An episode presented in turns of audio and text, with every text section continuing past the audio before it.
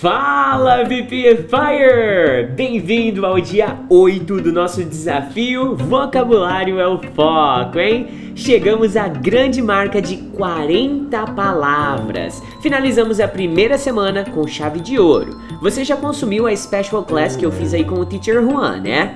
A cada sete dias a gente tem aquela aula topíssima em vídeo, beleza? Então, ó, qual foi sua pontuação na prova da Vocabulary Focus? De 35 pontos, quantos que você conseguiu acertar, hein? Compartilhe aí com a gente nos comentários e, óbvio, ajuda o seu próprio ranking a subir, né?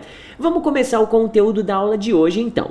Eu não preciso nem te falar que todas as ferramentas do nosso desafio de inglês estão dentro da nossa plataforma, né? Mas óbvio, eu vou continuar aqui com você no YouTube, no Spotify, enfim, na World Wide Web em geral, tá bom? Mesmo que você ainda não seja oficialmente um VPFire, porque eu sei que você vai ser. Cara, Aproveita essa precificação. Para você ser o nosso mais novo aluno ou aluna, você vai pagar só 97 reais, que ainda serão revertidos em caixinhas de leite em pó para Mary Claire, no caso a minha baby girl.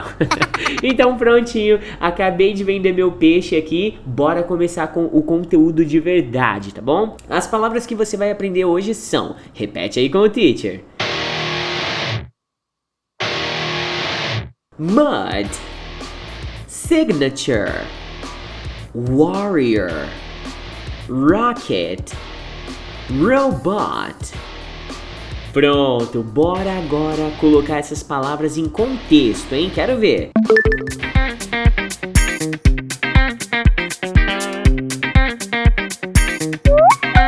We trained a lot in the mud. Nós treinamos muito na lama. Nobody could understand his signature. Ninguém conseguia entender a assinatura dele. The Spartan warrior was strong. O guerreiro espartano era forte. I don't know how they built this rocket. Eu não sei como eles construíram esse foguete.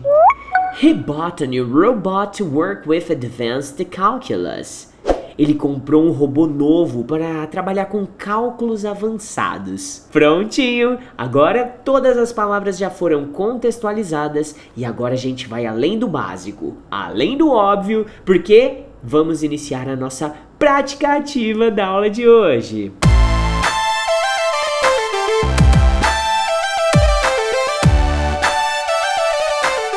Vou explicar agora um pouquinho além do que você já sabe sobre cada uma dessas palavras e vou criar algumas perguntas para ajudar você a contextualizar e fixar ainda mais todo esse conteúdo, tá bom?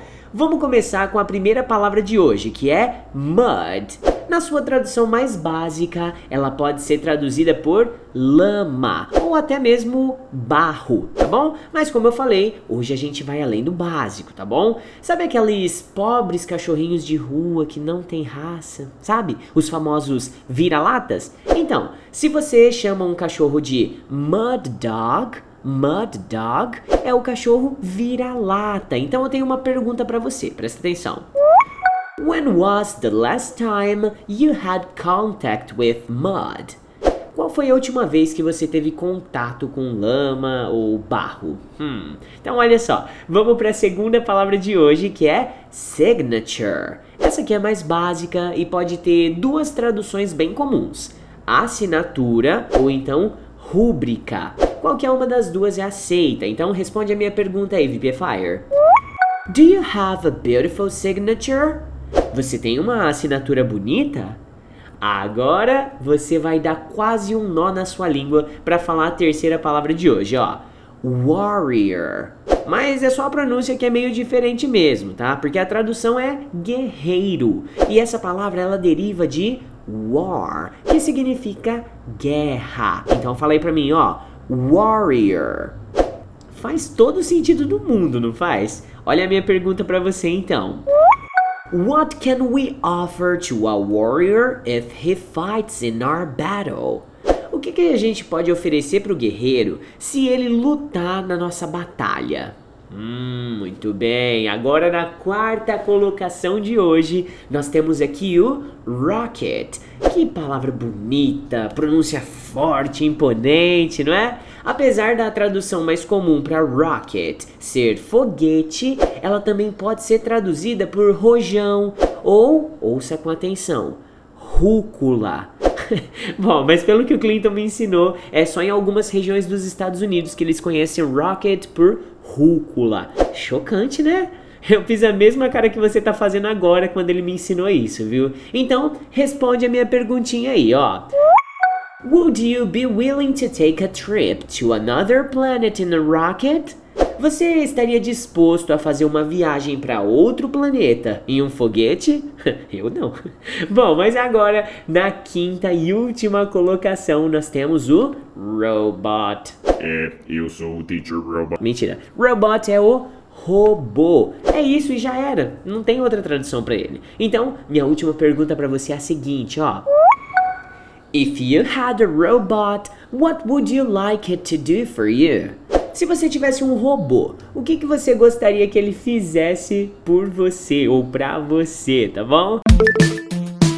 Boa, VPFire! Mais cinco palavras, mais cinco perguntas e a gente totalizou hoje 40 palavras instaladas com sucesso dentro do seu sistema de vocabulário ativo. E você praticou com 40 perguntas para fixar todo esse conteúdo, hein? Agora é hora de você começar um novo planetinha a ser explorado lá no nosso aplicativo de memorização, beleza? Não vai esquecer, hein? E, por favor, não esquece também de responder todas as perguntas aí na área de comentários, interagir com os outros VPFires. Afinal de contas, eu tô prometendo um super prêmio pro primeiro lugar do ranking. Você não vai deixar essa peteca cair, né?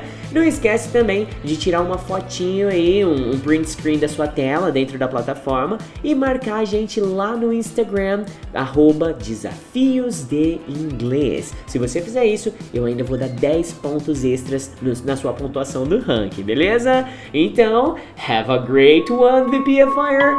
Talk to you tomorrow e não se esqueça, vocabulário é o foco, hein?